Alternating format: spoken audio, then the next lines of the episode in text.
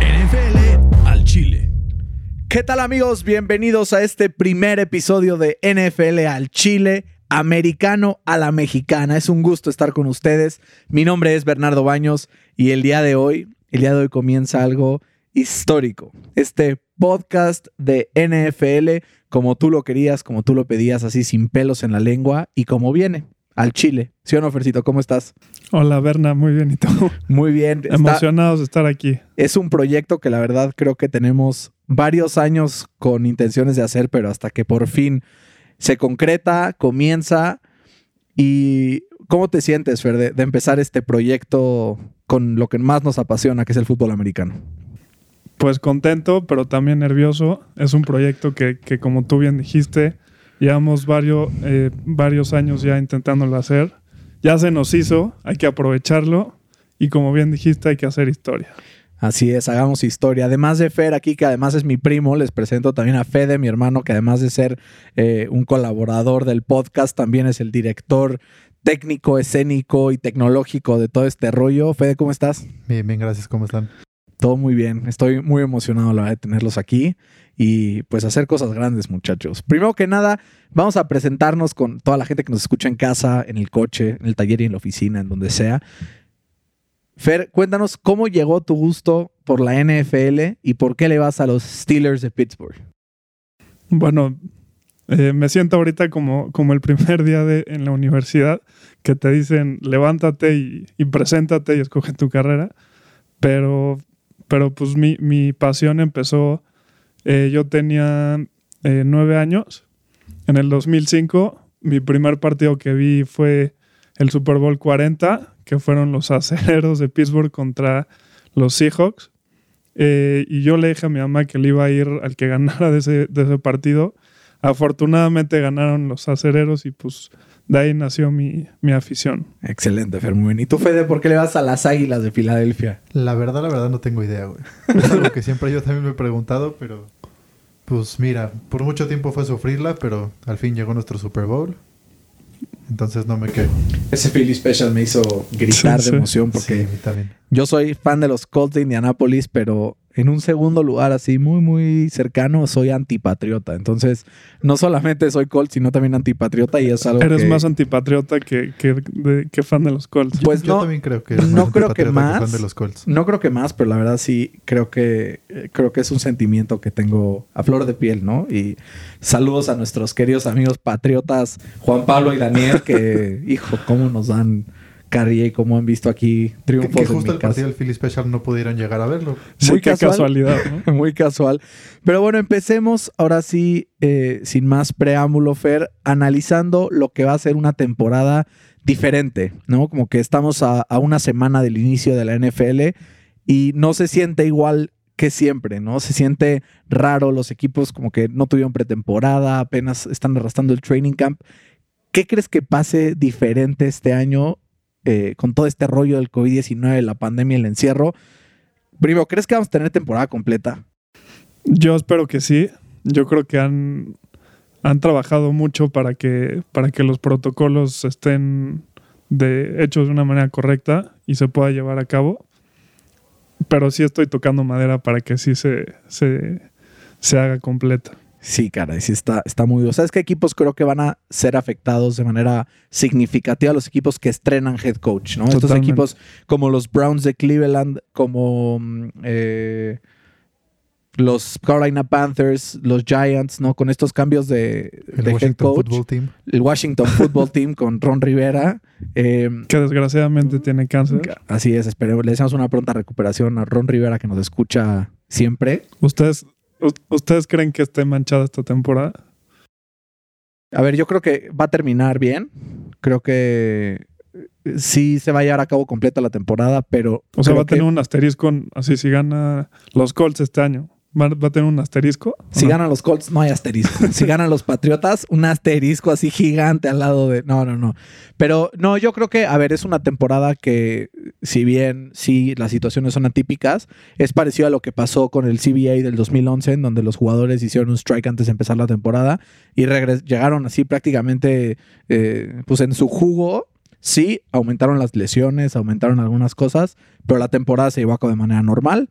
Eh, fue una temporada que sí ganó un rival que no esperábamos, que fueron los Giants de, de Nueva York, que se metieron como comodín y al final se metieron hasta la cocina, le ganaron a los Patriotas y ya sabemos que no nos podemos terminó eso. quejar. ¿no? No, yo no me quejo y no le pongo un asterisco a esa victoria. Entonces, creo que, creo que ese asterisco no, no se dará y, y a fin de cuentas hay varios equipos que pintan, ¿no? Para, para ser campeones. Y hablando de ese tema ya de, de los equipos que pintan para ser campeones, empecemos ahora sí a analizar a los equipos de la AFC, que es algo que analizaremos en este, en este podcast, en este episodio. El próximo episodio tocará la NFC.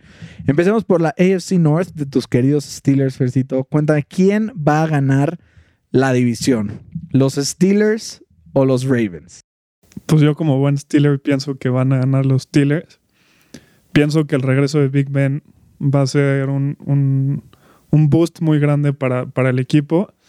O sea, nosotros quedamos 8 y 8 la temporada pasada con un tal Doc Hodges de coreback. Entonces yo creo que, que vamos a tener top 3 defensa y con regreso de Big Ben eh, nos va a ayudar para, para salir victoriosos. Creo que tienes un punto. ¿eh? O sea, los Steelers el año pasado apenas tuvieron la raquítica cantidad de 2.981 yardas por aire. Fue la ofensiva número 27 en puntos a favor.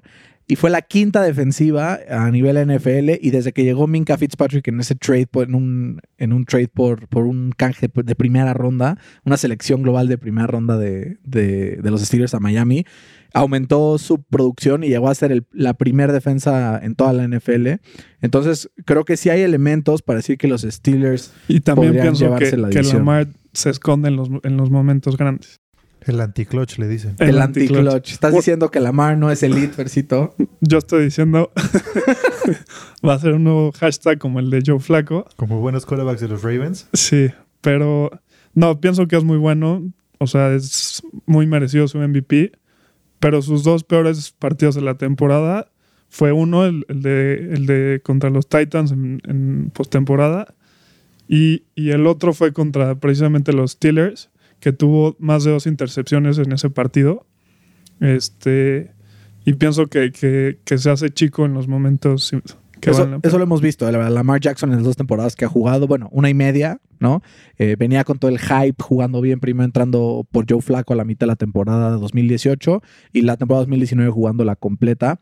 Pero, eh, pues, la realidad es que desde la temporada 2018 a la 2019 hubo un gran progreso por parte de, Lamar, ¿no? En, la temporada 2018 veíamos a un quarterback todavía que se tardaba en hacer sus lecturas, se tardaba en hacer las progresiones y en sacar los pases, como que se apanicaba muy rápido y corría. Sí, es, un quarterback muy móvil y por tanto, pues las jugadas salían, ¿no? Pero creo que el año pasado vimos un Lamar mucho más evolucionado, ¿no? Que lanzaba el balón con mucho más eh, eficiencia, con un 66% de pases completos, 36 touchdowns por aire y más de 3.000 yardas. Solo por aire, esto sumándole las 1.200 que hizo por tierra y los otros 12 es lo que lo espectacular, ¿no? Exacto, yo que, a ver, puede pasar un, un síndrome un poco como lo que pasó con Sean McVay, ¿no? Sean McVay que llega a la NFL, todo el mundo, wow, Sean McVay, llega a playoffs, eh, cae en playoffs, pero la siguiente temporada empieza a hacer un, pequeños tweaks a su, a su sistema de juego y llega al Super Bowl. Bill Belichick le destruye el plan de juego en, en el Super Bowl, quedando eh, pues ridículamente retratado en el Super Bowl por, por la falta de creatividad ofensiva. Pero la siguiente temporada, pues Bill Belichick enseñó el guion para que las defensas rivales detectaran este tipo de movimientos y con la baja obviamente de Todd Gurley el año pasado, Sean McVay ya no pudo replicar lo que, lo que hizo. Puede ser que pase algo parecido con Lamar. Sí, también parece como lo de Chip Kelly, ¿no? Que justo llegando a la NFL revolucionó el sistema, empezó a jugar muy bien en Filadelfia y de repente encontraron cómo defenderlo y adiós. Exacto, una gran temporada cualquiera tiene. No, pero y la históricamente, consistencia- sí, perdón, históricamente igual hay, eh, hemos visto casos como Cam Newton o como el mismo RG3 que pueden tener una temporada de MVP como la de Cam Newton y al año, que- y al año siguiente, pues las defensas ya, ya saben más o menos su estilo de juego, entonces se adaptan y ya no... ya- Sí, pero en favor de Baltimore también, o sea, no solamente Lamar Jackson puede progresar, vemos también algunas... ¿Tú crees que, que progrese? Yo creo que... Yo no creo que tenga yo mucho- creo que, yo que lo natural es que Lamar Jackson tenga un año de retroceso. O sea, Claro. el- la temporada que tuvo el año pasado, sobre todo por tierra, se me hace insostenible. No creo que lo vuelva a lograr. Porque pero- además lo estaban targeteando ya a las rodillas. Exacto, y al final nada más lo querían lesionar, pero, pero creo que el equipo de Baltimore se reforzó como nadie. O sea, tanto en el draft como en movimientos de agencia libre, como en trades. Eric Da Costa, la verdad, ha demostrado ser un GM espectacular. Yo creo top 3 de la liga. Eh, ¿Qué hace? Agarra en el draft a J.K. Dobbins, agarra a Patrick Quinn y dice: Yo voy a armar. ¿Cuáles fueron? O sea, mis dos. Pues su eh, weakness fue, fue el running game. ¿no? Exacto, y entonces agarró a Jake, a, a J.K. Dobbins para hacer pareja con Mark Ingram en el backfield. Y además de eso, Marquise Brown sube 23 libras, que son 11 kilos en, en la, en el off-season, solo de músculo. Este que está destinado a ser el receptor número uno de, de, de este equipo para esta temporada. Y es que, la verdad, y agarrando aparte a, a- en un trade que le salió baratísimo a, a Calais Campbell de Jacksonville, que ya Que es un tank bárbaro. ¿no? Exacto, pero, pero entonces yo sí veo ahí un, pues una batalla muy cerrada entre los dos, aunque creo que la verdad por, por como el, la inercia que lleva del año pasado, creo que los Ravens puede ser que eh, tengan el edge por un partido probablemente al final de la temporada, aunque creo que Pittsburgh sí va a calificar a la, a la postemporada. También le ayuda a Baltimore, que tiene el, el calendario más fácil, ¿no? De la temporada regular. Sí, de- depende, siendo, o sea, en, en En comparación... base, en base al año pasado. En comparación al año pasado, en comparación a las proyecciones de Vegas para este año, son los poderosísimos potros de Indianápolis, como no. Eh, pero esta división no solo es una división de dos equipos, hay algunos, algunos puntos interesantes que tocar, sobre todo eh, con los Browns. ¿Hasta dónde le va a llegar a los Browns ahora con este cambio de head coach con Kevin Stefanski? Eh, el, pues el progreso, ¿no? El año pasado todo el mundo decía, eh, esto es el hype que estamos viviendo ahorita con los Bucks. El año pasado todo el mundo era con los Browns. No, los Browns eran como el cuarto favorito para el Super Bowl. Todo el mundo se subía al tren de los Browns. Y al final, nanay. ¿Qué puede ser diferente este año para que los Browns den ese salto de calidad? Bueno, este. Yo ahorita la net, la verdad lo veo complicado. Sobre todo por lo que mencionaste al principio del programa, que, que tiene un head, un head coach nuevo. Eso no le va a ayudar eh, nada al equipo. Pienso yo eh, que hay una duda tremenda en, eh, de qué Baker Mayfield vamos a ver. Porque creo que en su temporada de, de novato tuvo buenos números. La temporada pasada yo creo que regresó un poquito. Aparentemente está un poco más centrado Baker Mayfield, pero pues a la mera hora son los Browns, ¿no? Los Browns son los Browns y, y- lo seguirán siendo hasta que nos demuestren lo contrario.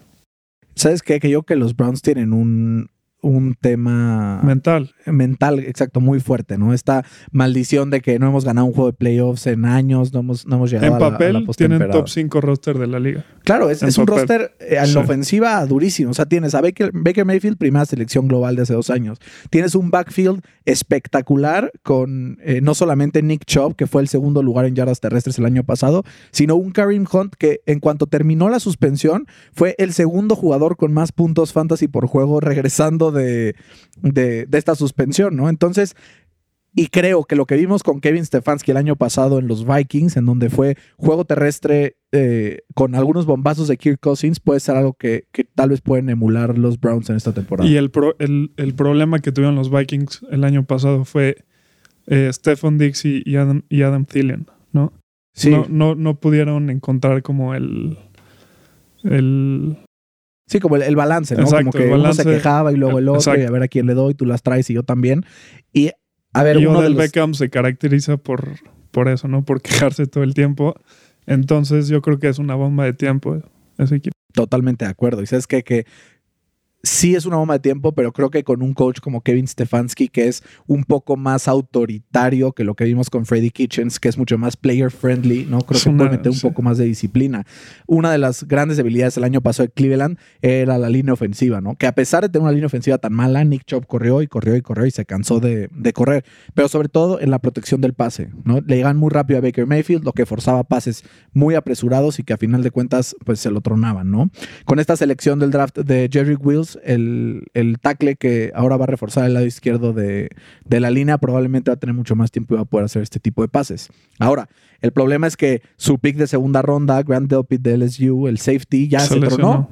Se tronó y va a estar fuera todo el año. Ahorita justamente hoy acaban de, de hacer un trade eh, efectivamente para, para poder eh, pues reforzar esa área de la secundaria. Pero yo creo que la clave para que los Browns se metan a playoffs es que este año hay un spot más de wild card y creo que ahí es en donde podrían alcanzar a meterse a playoffs. Totalmente de acuerdo. Y ahora, el- el- la sensación ¿no? de este draft, Joe Burrow, que viene saliendo de la mejor temporada en la historia del college football para un coreback, en donde ganó todo lo que tuvo que ganar, rompió todos los récords que podía romper y se consolidó como el pick número uno, que hace un año hubiéramos dicho, pues ahí va a ser el número uno, todo el mundo era tank for Tua, tank for Y Tua. prácticamente yo creo que no hubiera sido drafteado Joe Burrow. Exacto, y es, es algo que también ya comentaremos en otros episodios, que es cuál va a ser el, el impacto de la pandemia en el college football, ¿no? Hay varios, eh, el Pac-12 y el Big Ten no van a jugar eh, temporada y jugadores como, eh, eh, en este caso, Joe Burrow, que en su último año fue cuando se, cuando se separó del resto, es donde, donde la van a ver negras, ¿no? Pero ¿qué tanto puede Zach Taylor, el head coach de los, de los Bengals, ahora que vuelve AJ Green, ahora que Joe Mixon firmó un nuevo contrato que tenía claramente migrañas, Migraña ¿no? salario, que, ¿no? que yo que esa, esa migraña es más como contratitis, en cuanto lo firmaron ya se mejoró y pudo entrenar perfectamente bien.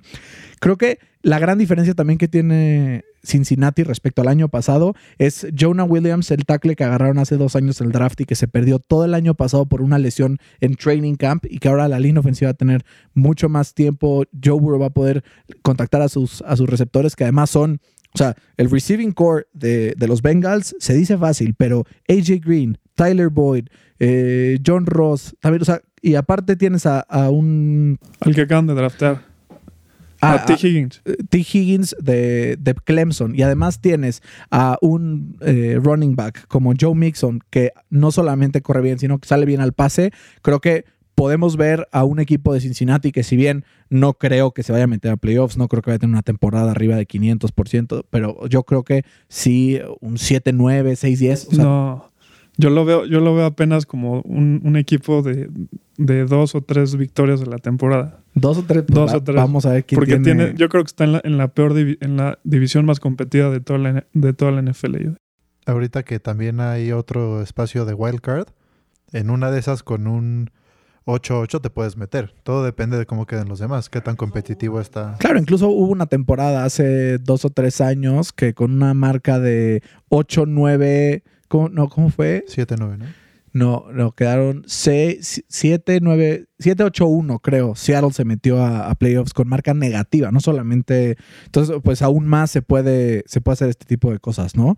Pero eso ya fue mucho AFC North. Vamos a ir con la división AFC East, una división que no tiene a Tom Brady por primera vez en 20 años. Es momento para que los Bills ganen la división o crees, Fer, que los Patriotas van a, van a volver a ganar la AFC East? Nunca puedes dar eh, por vencido a, los Patriotas cuando tienen al mejor head coach de la historia de, este deporte. Eh, yo creo que van a, a- a- a pelear y van a ganar esta división.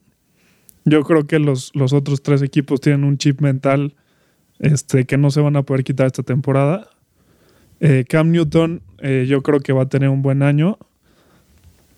Y eh, también tengo que ver cómo está Josh Allen en el tema de, de la puntería, porque ya ves que ese es su, su punto débil. Así es, los, los Bills que este año se reforzaron con Stephon Diggs, eh, fue el trade que, que hicieron de un primera ronda por, a los Vikings y por lo tanto no tuvieron selección de primera ronda.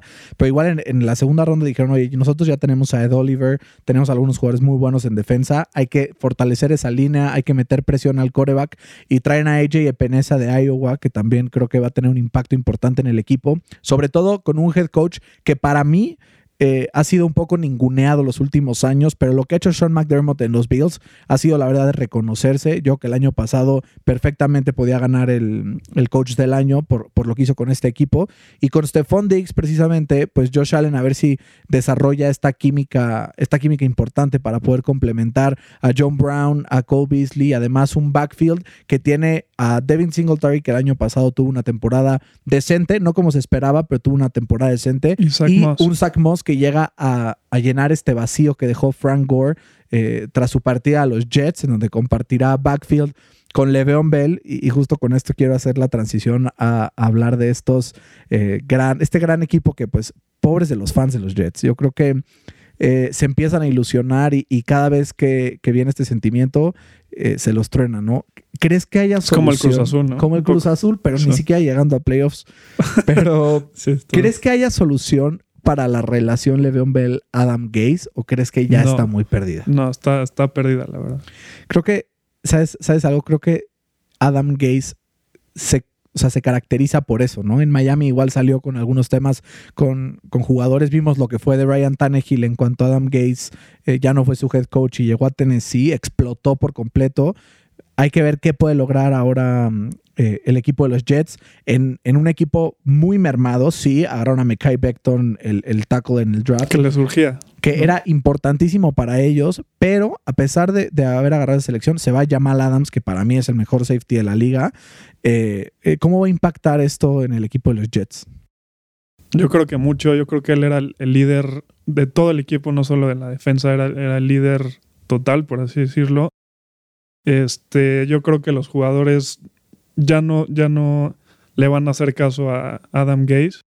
Eh, pienso yo que el, el, caso de Le'Veon Bell va a querer demostrar lo que, de lo que está hecho y también Sam Darnold creo que va a tener un buen año, pero no, no creo que les alcance para, para tener una, una, temporada de playoffs. No, y es que vemos además eh, el, el, target número uno de Sam Darnold va a ser eh, Jamison Crowder. O sea, sí, qué cool eh, que tengas un coreback tan joven, con tantas cualidades, pero si lo avientas a la guerra, eh, no todos son Andrew Locke en el 2013 que, que le yo dio creo la vuelta que, al equipo. que a, a Le'Veon Bell lo van, a usar, lo van a usar mucho de receptor y creo que Frank, eh, Frank Gore lo van a usar más de, de corredor. Pues ahí escucharon eh, Le'Veon Bell de receptor, así es que si tienen algún fantasy PPR o half PPR, agarren a Le'Veon Bell arriba de su ADP, no se van a arrepentir, dice mi querido Fede. Aunque en años pasados ha decepcionado, no me va a men dejar mentir aquí Fede, que hace dos años agarró a Le'Veon Bell sobre Todd Gurley y eso significó la ruina de su equipo de fantasy. Sí, aparte justo, justo venía de la victoria de la liga, venía confianzudo y adiós. Quedé literal de primer lugar, siguiente temporada, último lugar. Literal, no, te tronaron. Y ahora, yo quiero, quiero saber, Fer, tú, ¿qué, ¿qué, sientes que está pasando en los Dolphins? O sea, vimos a los Dolphins el año pasado que llegaban en papel de víctimas en este Tank for Tua de bye, este, me voy, eh, quiero tener el primer pick global, quiero perder todos los partidos. Y Brian Flores dice ni más. O sea, aquí vamos a ganar todos los partidos que podamos ganar y al final acaban sorprendiendo, acaban sacando a los Patriotas del bye de primera ronda de playoffs y gracias a ellos pierden los Patriotas, ¿no? Y hacen eh, fichajes en, en en, en el off-season impresionantes, ¿no? Traen sobre todo en la defensa, ¿no? Byron Jones, Kyle Van Noy, tienen además a Shavian Howard, tienen un equipo que se está consolidando poquito a poquito. Eh, este jugador de Auburn, Noah Igbinogini, que amo su nombre, de, que, que es increíble que lo agarraron en el draft. Además de Tua, creo que este equipo, si bien no te diría se va a meter a playoffs, pero creo que está muy cerca de ser un equipo competitivo. Yo creo que la temporada pasada hicieron algo que es muy difícil hacerlo en la NFL, que es cambiarte el chip de perdedor a ganador. Creo que Brian Flores hizo un, gran trabajo. Eh, yo creo que, que, va a empezar las primeras semanas Fitzpatrick y después va a llegar este Tua y le va a dar un boost gigantesco al equipo y en una de esas se pueden colar a, a playoffs. Eso puede ser. El año pasado no quedaron lejos, igual que los Jets que al final tuvieron un, una racha de 6 y 2 para finalizar la temporada. Los Dolphins tuvieron un final de temporada muy bueno en donde le ganaron a los Colts, sí, fue un mal día, no me lo recuerden, en donde eh, dieron varias sorpresas por ahí y creo que en una de esas se pueden meter a, a los playoffs con este séptimo spot que hay en, en, en la AFC este, este año. Pero vamos a un corte porque creo que ya estamos un poco mm, sedientos, nos echamos una chelita o algo así. Y cuando regresemos vamos a hacer el preview del AFC South, del AFC West, además de predicciones y el draft con quién va a ser el caballo negro de esta temporada 2020 de la NFL. En un momento regresamos. Estamos de vuelta aquí en NFL al Chile, americano a la mexicana. Ya estamos un poco más sueltitos después de este primer bloque en la historia de este podcast, que van a ver poquito a poquito va a agarrar fuerza y nos vamos a convertir en el podcast de fútbol americano más escuchado del idioma español. Y por qué no, a futuro de todo el mundo, ¿no? Estaría, Eso chinga. claro, estaría muy bien. Entonces, eh, retomando un poco lo que hemos, hemos platicado, hemos hecho el, el, recap de lo que va a pasar este año en la AFC East y en la AFC North. Platicamos un poco sobre el impacto del COVID, algunos eh, temas así sobre NFL en general. Y ahora vamos a meternos de lleno en el preview de una de las divisiones más competidas de toda la NFL, una en donde cualquier equipo puede ganar, bueno, casi cualquier equipo, y estoy hablando claro que sí, de la AFC South. Fer, ¿quién para ti es el candidato máximo a ganar esta división? Yo creo que, que tus Colts son. Como diría Cristiano Ronaldo, sí. Yo creo que es la única opción. ¿ok? Porque Houston, a pesar de tener a un top 5 eh, quarterback de toda la liga en, en Deshaun Watson, creo que tiene, no tiene el roster necesario, sobre todo en defensa, para, para poder competir contra los grandes equipos. Eh, Tennessee eh, no confío, la verdad, en, en Brian Tannehill, a, eh, pesar de que haya tenido un, buen año eh, la temporada pasada. Y yo creo que están apostando todas sus canicas en Derrick Henry. Y si se llega a lesionar, yo creo que están en, en, en graves problemas. su defensa, yo creo que, que, es, puede ser top 15, pero no, no, no lo, lo suficiente para, para levantarlos a ser un, un contendiente serio para, para, esta división. Pues mira, ya que yo ya no que la veo tan, tan competida y tan fuerte como tú la ves. Pues qué, qué, bueno que me dices esto porque me tranquilizas un poco. Yo la verdad, viendo a los Colts, creo que eh, los Colts el año pasado fueron un equipo de 7 y 9 que perfectamente pudieron haber quedado 9-7 o incluso 10-6. Era un equipo que iba 5 y 2 hasta que Brissett se, se ¿no? lesionó. Y el pateador. Claro, pues, a ver, si hubiera sido cualquier otro pateador, yo creo que el equipo lo hubiera cortado a la mitad de la temporada. Seguro. Por la trayectoria que tenía Vinatieri con el equipo, los Colts decidieron dejarlo que se retire en paz.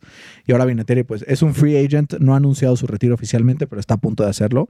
Entonces, el equipo eh, suma a Philip Rivers para este año, eh, lo firma por 25 millones de dólares, que creo que para un coreback tan experimentado, con tantos años encima, es un poco un reach, sobre todo porque le están pagando 10 o 12 millones de dólares eh, por temporada garantizados a Jacoby Brissett. Entonces, ese QB room es muy, muy caro para lo que en realidad te está dando de output.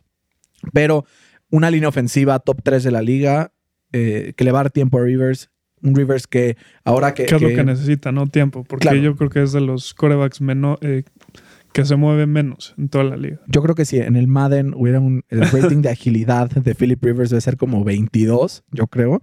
Eh, porque sí, la verdad, su throwing motion... buena onda. Eh. Sí, su throwing motion siempre ha sido muy extraña, nunca me ha gustado.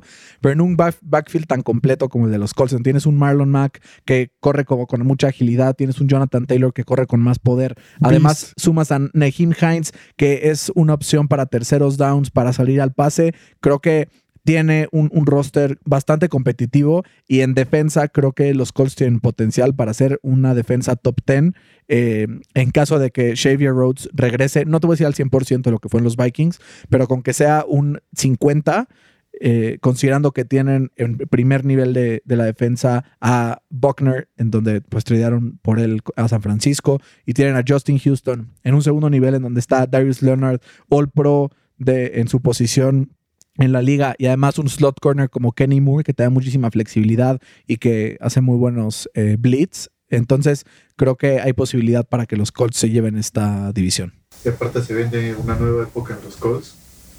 La época de nuestro buen Rodrigo Blanco. Además, este, este jugador, Rodrigo Blankenship de Georgia, pateador que los Colts firmaron como un drafted free agent al final de la temporada, que está teniendo en este training camp una competencia de, de pateo con eh, Chase McLaughlin, que cerró la temporada pasada bastante bien. Eh, por los reportes, la verdad ahora parece ser que McLaughlin se va a quedar con la titularidad, que, que Rodrigo Blankenship va a tener que buscar chamba en otro lado. Pero como sabemos, los pateadores los cortan a la mitad de la temporada bastante seguido, entonces seguramente va a conseguir ahí alguien que, que lo contrate. En cuanto a los Titans, que dices que no les tienes mucha, mucha fe, yo estoy de acuerdo con que no podemos confiar en Tannehill después de lo que ha demostrado en toda su carrera. Un año no que no es malo. No es malo, pero es, No te gana partidos, pero tampoco te los pierde. Diga- digamos que es esta línea que siempre hemos hablado, la línea Andy Dalton, ¿no? Que si tu coreback es mejor que Andy Dalton, tienes buen coreback. Si tu coreback es peor que Andy Dalton, busca un reemplazo. Sí, estás jodido. Pero, exacto, pero eh, esta línea Andy Dalton que es un punto medio, ¿no? Entonces creo que es un coreback que el año pasado tuvo una temporada espectacular. eh, desde que entró a la temporada fue un coreback top 3 en casi todos los, los rubros, pero sí creo que replicarlo va a ser más difícil, sobre todo con la salida de Jack Conklin, el, el, el tackle derecho, eh, que la verdad le va a quitar tiempo en la bolsa y va a tener que ser mucho más efectivo a la hora de correr Derrick Henry para que pueda funcionar el play action que tanto le funcionó el año pasado. A Y siento que le va a pasar lo mismo que a, que a Baltimore este año. Ellos están acostumbrados, sobre todo eh, los Titanes, eh, a partir de, de la segunda eh, parte de la temporada, ellos eh, siempre jugaban con, con ventajas. Nunca venían de abajo. Ellos siempre iban conser- conservando sus, sus ventajas por Derrick Henry. Pero como vimos en, en el AFC Championship, iban arriba por 21, ¿no? Iban arriba por 21. Y llegó el un- mejor coreback de la NFL, un tal Patrick Mahomes. Y, y Tannehill no tuvo respuesta. Claro. Entonces, yo creo que Tannehill no, no, no va a ser como Mariota. Va a ser otro 7-9, 8-8. Y a ver cómo progresa también AJ Brown, que el año pasado tuvo un año espectacular, este receptor que imagínate tener en tu equipo de college a AJ Brown y a DK Metcalf en el mismo equipo. Sí, una locura. O sea, una, una locura absoluta lo que, ¿Quién lo era que el han co- sido el estos dos. Una y papanatas que nunca va a llegar a la NFL, pero, pero sí, o sea, creo que es una, una división que, y ahora retomando el tema de los Texans, creo que es el, el equipo candidato para darle la mayor pelea a los Colts. Eh, sobre todo teniendo en cuenta esto, sí, D-Hop ya no está, ya no está esta presencia física en donde cuando Deshaun Watson se sentía presionado porque su línea la verdad es bastante pinche, pero bueno, ahora ya eh, va progresando Parece que poquito a va progresando. sí. Eh, lanzaba un pase a quién sabe dónde y aparecía Nuke de la nada, cachaba el pase y corría 35 yardas más after the catch, ¿no? Eso ya no va a pasar. Pero ¿qué sí va a pasar? Va a pasar que ahora los, los equipos rivales no van a hacer una marca doble a ningún jugador. Tienes un abanico de posibilidades que incluye a receptores de chile, mole y pozole, ¿no? Tienes a Brandon Cooks, que aunque las, concus- las concussions eh, o las contusiones que ha recibido, los golpes en la cabeza, han sido una preocupación, si se mantiene sano, ha demostrado Es tanto, un en, big if. tanto ¿no? en Nueva Orleans como en, eh, En Inglaterra. Patriots. Como en, en Los Ángeles, que ha podido hacer grandes cosas. Tienes un Will Fuller, que este sí es un big if que se mantiene sano, pero cuando se ha mantenido sano, ha sido top 10 de la liga Deep en, threat, ¿no? en deep todo. balls, que la verdad es, es una bala. Además, tienes a Kenny Stills, tienes a Randall Cobb, saliendo del backfield David Johnson, que lo mismo que decía de, de, de Xavier Rhodes, no te va a dar el 100% de lo que te dio en Arizona, pero con que tenga un 50 es, es un equipo que puede ser mucho más peligroso de lo que la gente le da crédito. La gente le pega mucho a Bill, O'Brien porque sus trades son ridículos, ¿no? Normalmente podría sacar mucho más de esos trades y no lo hace, pero creo que como head coach no es tan malo. Es un head coach de la escuela de Bill Belichick en donde se adapta a las situaciones, que sabe responder. JJ Watt regresa sano. eh, y entonces, aunque ya no tengan estos elementos complementarios a JJ Watt como Honey Badger hace dos años, como Jadavion Clowney, Van a estar en puro shootout. Creo ¿Estamos que van a ser shootouts, exacto. Creo que va a ser un poco como, no sé si te acuerdas de estos Saints de Nueva Orleans como de 2011, 2012, que ganaban 54, 53. Era una cosa ridícula. ¿Y cómo ¿no? les fue esa temporada? Llegaron al Super Bowl y le ganaron a los Colts. No, no, no. Después. Ah, no, ahí sí fue terrible. No, no pasaron a playoffs a pesar de ser la ofensiva número uno de la liga. Pero creo que Pues la defensa gana campeonatos, ¿no? Sí, pero creo que hay futuro en, en, en los Texans. No creo que sea un equipo como lo pintan. O sea, vieron todavía la línea de ganados y perdidos y estaba en 6.5. Yo le apostaría todo mi dinero a ese over, sin duda, que, que van a ganar por lo menos siete partidos los Texans. Sí, yo creo que van a estar eh, Houston y, y Tennessee 7, 9, 8, 8. Y arriba van a estar los potros de Indianapolis en un día 6. No, y, y, pasando a este equipo, el outlier de esta división, que son los Jaguars de Jacksonville, creo que, a ver, es un equipo que sí quiere perder todos los partidos que pueda, que está haciendo su, su pollita, sí está agarrando todos los, los recursos de draft que puede para el año pasado, digo, para el año que viene, pues sí, Sí, está pero cabrón. a pesar de que está haciendo esto, creo que Gardner Minshew es un jugador que me recuerda muchísimo a lo que ha hecho Ryan Fitzpatrick a lo largo de su carrera. Creo que él solo puede hacer que los Jaguars no sean el primer pick global en la próxima temporada. Seguro, o sea, va a estar. Yo, yo pienso que sí son seguros Lock, estos cuates Lock para el número uno. Pero pues también ahí está Washington peleando para ver cuál es el equipo más malo de, de la NFL. Yo Washington no lo daré tan por perdido y el, el, próximo capítulo que hablemos de la NFC hablaremos de eso, pero creo que sí los Jaguars son el equipo que viéndolo es un roster que es, o sea, súper Por lo menos están haciendo el esfuerzo para perder, ¿no? Sí, no tiene depth, tiene un receptor, ¿no? Digo, aunque acaban de, de draftear a la Vishka Chenault, creo que eh, DJ Shark es el único que, que, está ahí y Raquel Lamstead y, y Chris Thompson son los únicos que van a estar en el backfield para Gardner Minshew, entonces no creo que haya mucho futuro para esta franquicia. Sí, eso es lo que tiene futuro, más no presente. Exacto, no tiene futuro en esta temporada, ¿no? Eh, y ahora, moviéndonos a la división de donde salió el campeón del Super Bowl del año pasado, vamos a la AFC West. Fer, ¿hay algún equipo que pueda acercarse a los Chiefs esta temporada? Define acercarse. O sea, hacer que sientan pasitos y que no definan el triunfo divisional antes de la última jornada. Puede haber uno, eh, Denver Broncos, pero no, yo creo que sí se le va a llevar. Cuéntanos, ¿qué ves, ¿qué ves, en Denver? O sea, ¿qué, qué crees que, que Veo- Denver puede hacer? Veo un coreback que está en, en pleno ascenso en, en Drew Lock. veo una defensa que, que se va a reforzar con, con el regreso de Bradley Chubb. Eh, veo un, un- un head coach que es este. Pues es- ya es veterano. Bueno, está en su segundo, está en su segundo año, ¿no? Este veterano de edad era a lo que me refería. Este, No, y que ha sido un, un- un de- coordinador defensivo Sí. fuera de serie, ¿no? Lo que hizo en Chicago hace dos años fue espectacular.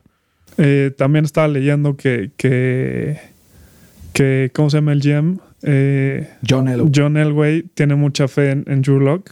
Creo que tiene una ofensiva muy buena con, eh, eh, con Melvin Gordon, con, con Philip Lindsay, con, con Cortland Sutton, con Noah Fant y con Jerry Judy, con el Judge Judy.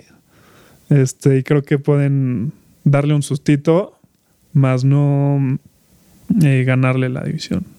Yo, sa- ¿sabes qué es lo que veo también en Denver? Es que creo que reforzaron su línea ofensiva. Creo que esta dupla eh, Melvin Gordon, Philip Lindsay va a ser brutal. la, la línea ofensiva yo creo que es su, su punto claro, débil. es, es su punto débil, pero no es tan mala como el año pasado. Eh, creo que a pesar de Su que... left tackle es, es- es triste.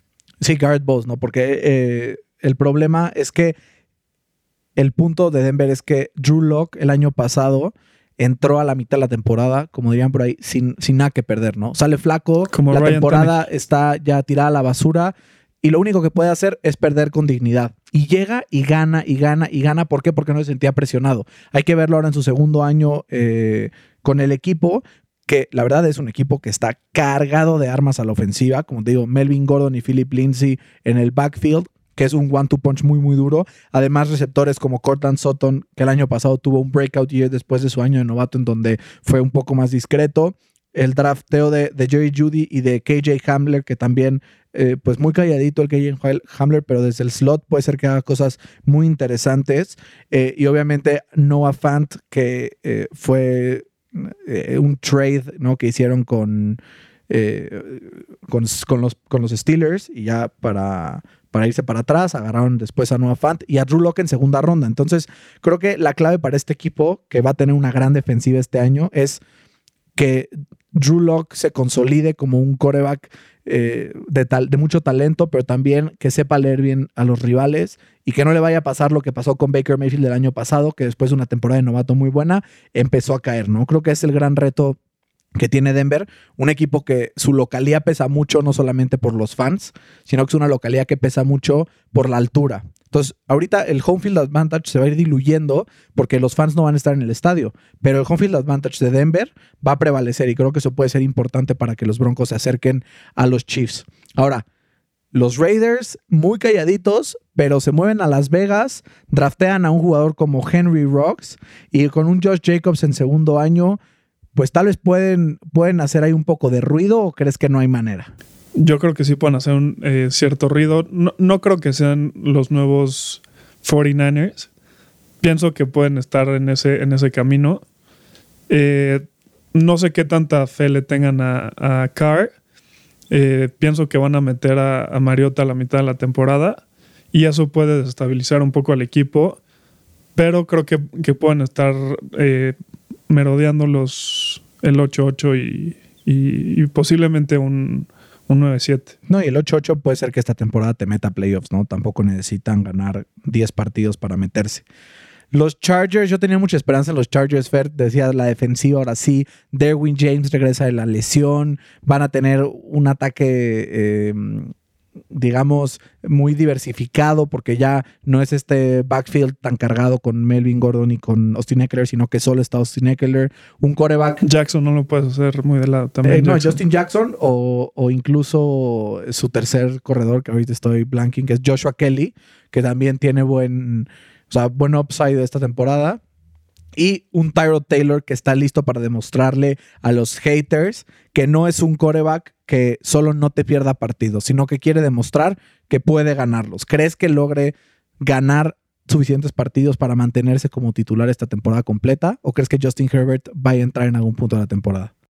Yo creo que va, va a entrar Herbert ya cuando no tengan aspiraciones para, para clasificar. Yo creo que va, va, va a empezar a, a jugar como a partir de la, de la, semana 13, 14 por ahí, darle dos, tres partidos para que se aclimate y, el, y, la, y la, temporada que entra ya que sea el, el, titular. Eh, creo que lo va a hacer bien.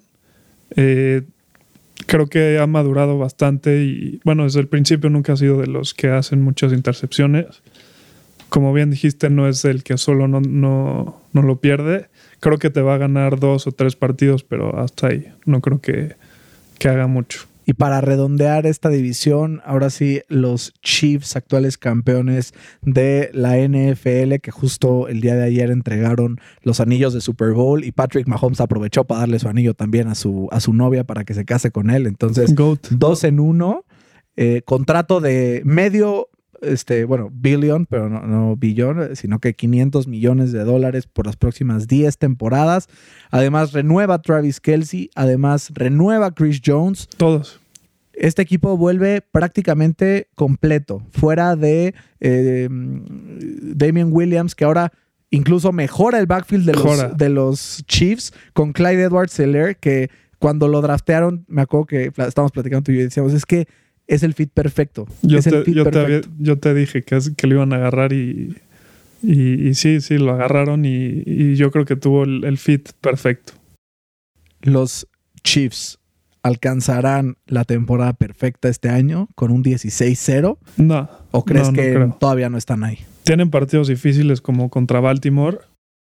Eh, creo que a ellos no les interesa tener la temporada perfecta. Creo que lo que les interesa es este, llegar bien a la, a la postemporada, estar sanos y repetir como campeones.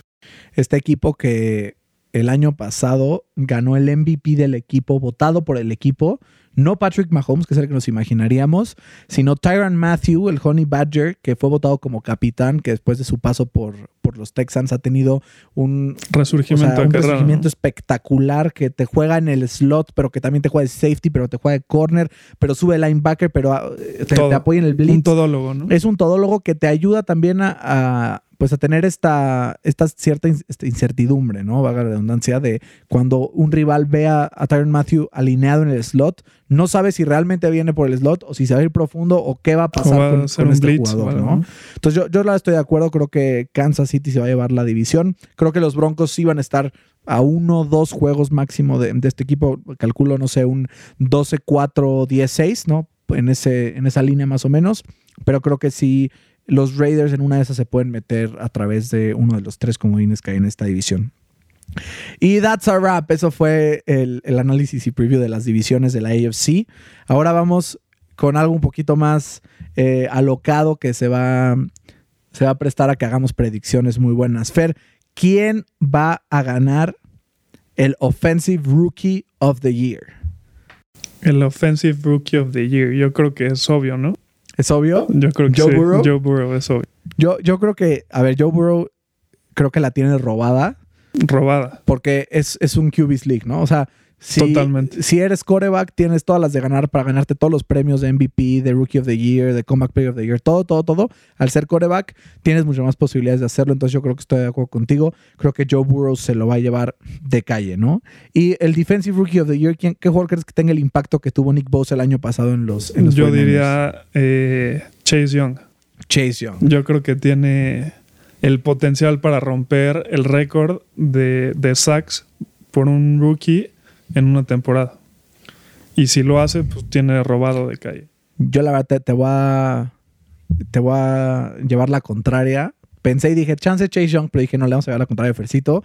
Creo que Isaiah Simmons va a lograr darle el, el turnaround eh, suficiente a los Cardinals en defensiva para que, para que pueda llevarse este premio al novato defensivo del año. Creo que es un jugador rarísimo. No es un jugador que no es linebacker, pero tampoco es safety, pero tampoco es corner. Y eso es un problema. Y es un problema para las defensivas rivales, ¿no? Y siendo un no, equipo. para, para tu defensiva, Ah, yo pienso. también. Sí, pero también es, es, es algo que si lo sabes jugar bien, es una gran ventaja, como lo que pasa con Tyron Matthew Porque en los Chiefs. El último que llegó así fue Jabril Peppers, que, que llegó a, a los Browns. No lo supieron usar. Ahorita están en los Giants. No veo que, que despegue mucho. Y yo creo que le va a pasar lo mismo. Vamos a ver si es cierto. A ver, eh, con el, el- la temporada que tuvo el año pasado los Cardinals, si este año logran ser una defensiva top 15 gracias a ese pick, creo que tiene posibilidades de llevárselo, sobre todo porque es una posición que tiene números, ¿no? Tal vez puede terminar la temporada con 120 tacleadas, eh, terminar la temporada con 6 intercepciones, 2 forced Boomer. Bust. Y es un boomer bust, pero los números hacen que la gente diga, ay, este hombre es buenísimo. Que no necesariamente es cierto a veces, pero creo que por ahí iremos. ¿Quién para ti es el coach del año? Yo creo que Mike Tomlin. Ay, localista, el claro que sí, cómo no. Yo eh, debo ser honesto, siempre le he tirado mucho a Mike Tomlin porque puede ser muy, muy relajado a veces en, en los detalles, ¿no? Que ahí es donde ganan eh, los grandes en, en playoffs. Pero yo creo que sin las eh, distracciones que eran Le'Veon Bell y, Antonio Brown, este, pudo, pudo tener un equipo sólido la temporada pasada con 8-8, tomando en cuenta que no tenían a su coreback. Eh, yo creo que este año, estando sanos, eh, están eh, todos los jugadores están eh, comprometidos con, con- con la idea de, Mike Tomlin y yo creo que, que, va a ser el coach of the. Yo me voy por Cliff Kingsbury de los Cardenales de Arizona. Creo que eh, es un equipo que con Kyler Murray el año pasado enseñó cosas prometedoras. Creo que este año con el trade por D-Hop van a empezar a ganar más partidos. Y si se meten a playoffs en una división que para mí es la división más peleada de toda la NFL, con equipos como Seattle, San Francisco, los Rams y los mismos Cardinals, creo que tiene todo para ganar el, el Coach of the Year si se mete a playoffs. Y voy a empezar yo con mi pick de Comeback Player of the Year porque no quiero que me lo ganes. Eh, yo voy por Cam Newton, coreback de los Patriotas de Nueva Inglaterra, que justo hoy Bill Belichick lo declaró como el starter oficialmente. Creo que Cam Newton no necesita mucho para ganar este premio. Cam Newton lleva eh, de los últimos tres años, solamente ha jugado como siete partidos. Es un jugador con muchísimo potencial y un jugador que en la ofensiva de Josh McDaniels, que es una de las mentes ofensivas más importantes de la NFL, creo que puede lograr eh, dar ese paso de, de, los Pats que no se ha visto en los últimos años, ¿no? El año pasado fue eh, Brady fue un check down Charlie absoluto y entonces tiraba pasecitos en el slant y entonces no se mostró demasiado. Creo que Cam Newton puede llegar a cambiar eso y ganar el Comeback Player of the Year. ¿Tú, Fercito? Eh, yo pienso que, que lo va a ganar Big Ben. Van a pensar que soy muy, muy de casa, pero pero yo creo que Big Ben la tiene. Eh, la tiene. la tiene muy fácil para llevárselo. Eh, pienso yo que tiene un roster muy capaz de, meterse hasta el Super Bowl. Y si se mete al Super Bowl, yo creo que, que no solo tiene ganado este premio del, del Comeback Player of the Year, sino que también puede recibir votos para el MVP. Puede ser. Y ahora, Defensive Player of the Year. Y si me dices TJ Watt, ya mejor te pongo una playa de los Steelers y te saco de mi casa. ¿Quién va a ganar el Defensive Player of the Year? Sí me dejas decirlo. Dale, dale. eh, TJ Watt. ¿Por qué? Porque el año pasado tuvo eh, más de 14 sacks. Eh, tuvo más de 5 forced fumbles. Desde el 2018 es el jugador que más eh, fumbles ha, ha, causado en toda la liga pienso yo que, también le va a ayudar mucho que Bot Dupree haya eh, explotado, por así decirlo, la temporada pasada. Eso le va a quitar double teams. Y también tiene una línea muy sólida con, con Camp Hayward y Stephen Tweed. Y también Minka le, ayudó bastante para, para, darle más tiempo para llegar al, al coreback. Tienes un punto, creo que sí puede ser que lo lleve. A mí, por más que me encantaría decirte que va a ser Darius Leonard, creo que sí Darius Leonard va a tener muy buena temporada, va a llegar prácticamente a las 200 tackles, pero creo que el jugador que ha sido...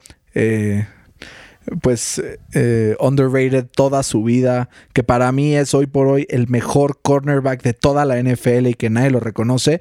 Tredavious White de los Bills de Buffalo, creo que este jugador va a salir al quite, va a ser de los Bills una vez más una defensiva imponente. Creo que puede ser que incluso el equipo lidere la NFL en turnovers y si logran esto, creo que Tredavious White se lleva el Defensive Player of the Year. Yo creo que va a ser Aaron Donald, la verdad va a tener una muy buena temporada y va a romper el récord de sacks en la temporada. Es buen punto. O sea, que, que, un defensive tackle rompa el récord de sacks está duro, ¿no? Pero, pero sí creo que. Si de alguien no nos sorprendería. Si de alguien, si de alguien no nos sorprendería sería de Aaron Donald. Pero decir que Aaron Donald va a ganar el Defensive Player of the Year es como preguntar, ¿What color is blue? ¿No? Porque eh, sí, eh, creo que es por mucho el mejor jugador defensivo de la NFL. Es un jugador imponente que en Training Camp se ha visto espectacular en la mejor forma de su vida. Si es que era posible superarla de la temporada pasada, entonces veremos qué nos trae preparado en la chistera Aaron Donald. MVP, Fercito. ¿Quién es tu MVP? No se te olvidó el Offensive Player of the Year. Ah, Offensive Player of the Year, tienes toda la razón. ¿Quién va? Offensive Player of the Year. Patrick Mahomes. Yo creo que tiene la mejor ofensiva en términos de, de personnel.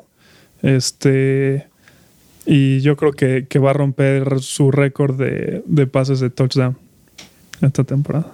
Yo creo que el Offensive Player of the Year es como un premio de consolación para un MVP que no es coreback. Porque a veces no sé si. Eh, nunca en la vida le van a dar un MVP a un no coreback, por lo menos en los próximos años.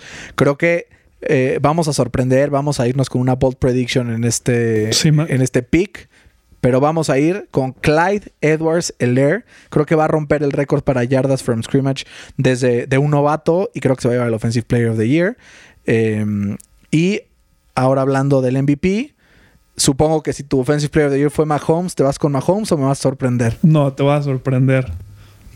No es lo mismo ser el mejor en lo que haces, ser el más value, el valuable que, o sea, para lo que haces. Y eh, yo creo que se lo va a llevar Russell Wilson. Eh, si yo te dijera que es que nunca ha recibido un voto para el MVP, ¿me creerías? Sí, porque sí sabía el stat, pero no te lo creería por el, nivel que tiene Russell Nunca ha recibido un voto del MVP. Yo creo que esta temporada va, va, va a cambiar y se lo va a llevar él. Yo voy con Deshaun Watson. Si después de esta eh, tremenda sacudida que le han dado al equipo logra llevarlo a playoffs, a ganar la división, a quedar con una marca de 11-5, de 10-6 y ganar algún partido de playoffs ahí en un descuido, creo que sin duda se lo puede llevar porque demostraría que se está echando el equipo al hombro y que, que puede ganar este premio.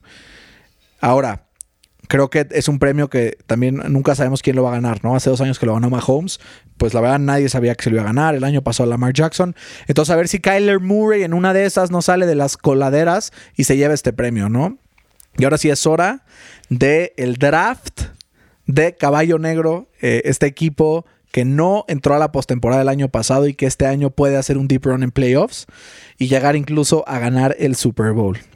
Este draft vamos a tener cada uno tres oportunidades para elegir a alguien y justificarlo. Eh, y para ver quién empieza, te voy a hacer una pregunta, ¿va? Entonces, Lamar Jackson lideró el año pasado en puntos fantasy la liga con 415 y CMAC en segundo lugar con 355. ¿Quién con 337 quedó en tercer lugar de puntos fantasy totales? Michael Thomas. Eh, incorrecto. Eh, la respuesta Patrick correcta es Dak Prescott. Dak Prescott tuvo un gran año de fantasy el año pasado. Entonces voy primero yo. ¿En qué lugar quedó Michael Thomas? Para ver si me quedo En muy quinto. lejos. Te quedaste muy cerca. Creo que mi caballo negro va a ser los Atlanta Falcons. Eh, los Falcons que el año pasado eh, pues tuvieron un inicio catastrófico, pero que cerraron fuerte, que sacaron del equipo ahora a, Austin Hooper para mandarlo a Cleveland, su, su líder eh, tight end.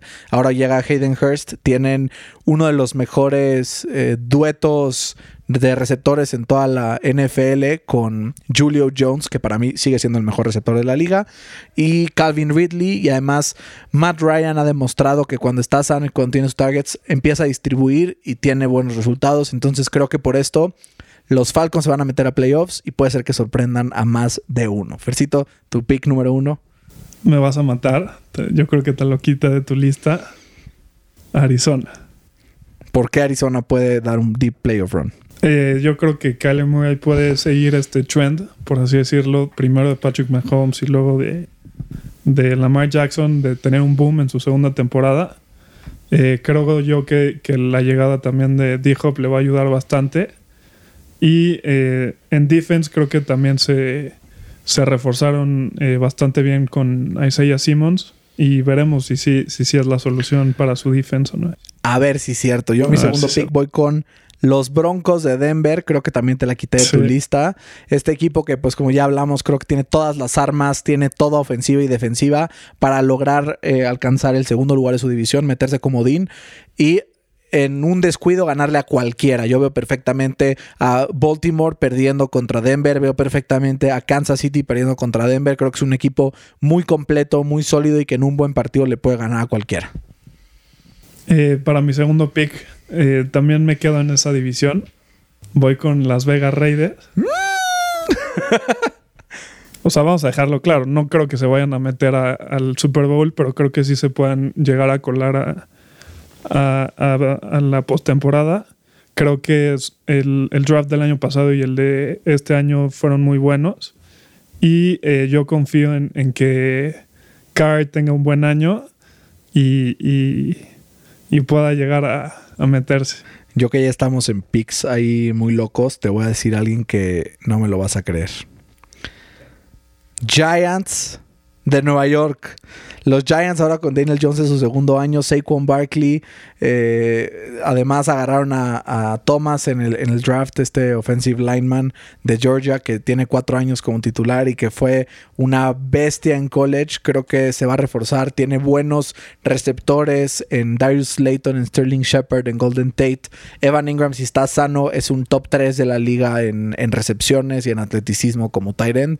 Creo que tiene una defensa que cada vez se solidifica más y que creo que en un descuido hasta podrían ganar la división si se los permite Dallas y, meterse hasta la cocina como lo hicieron en 2007 y 2011.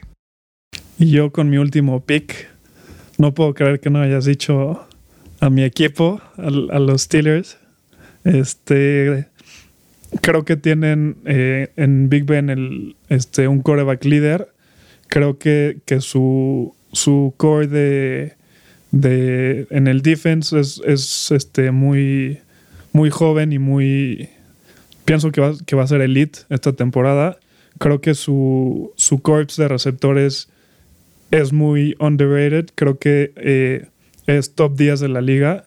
Este, si, si ustedes tienen un, un Dynasty, agarren a, a Deontay Johnson, que yo siempre le he dicho a, a Berna que es el nuevo Antonio Brown. Este, De las cosas buenas, ¿no? Espero. de las cosas buenas, totalmente. Eh, pienso que James Conner se va a quedar sano esta temporada y eso le va a ayudar a, a tener eh, los números que tuvo hace dos temporadas.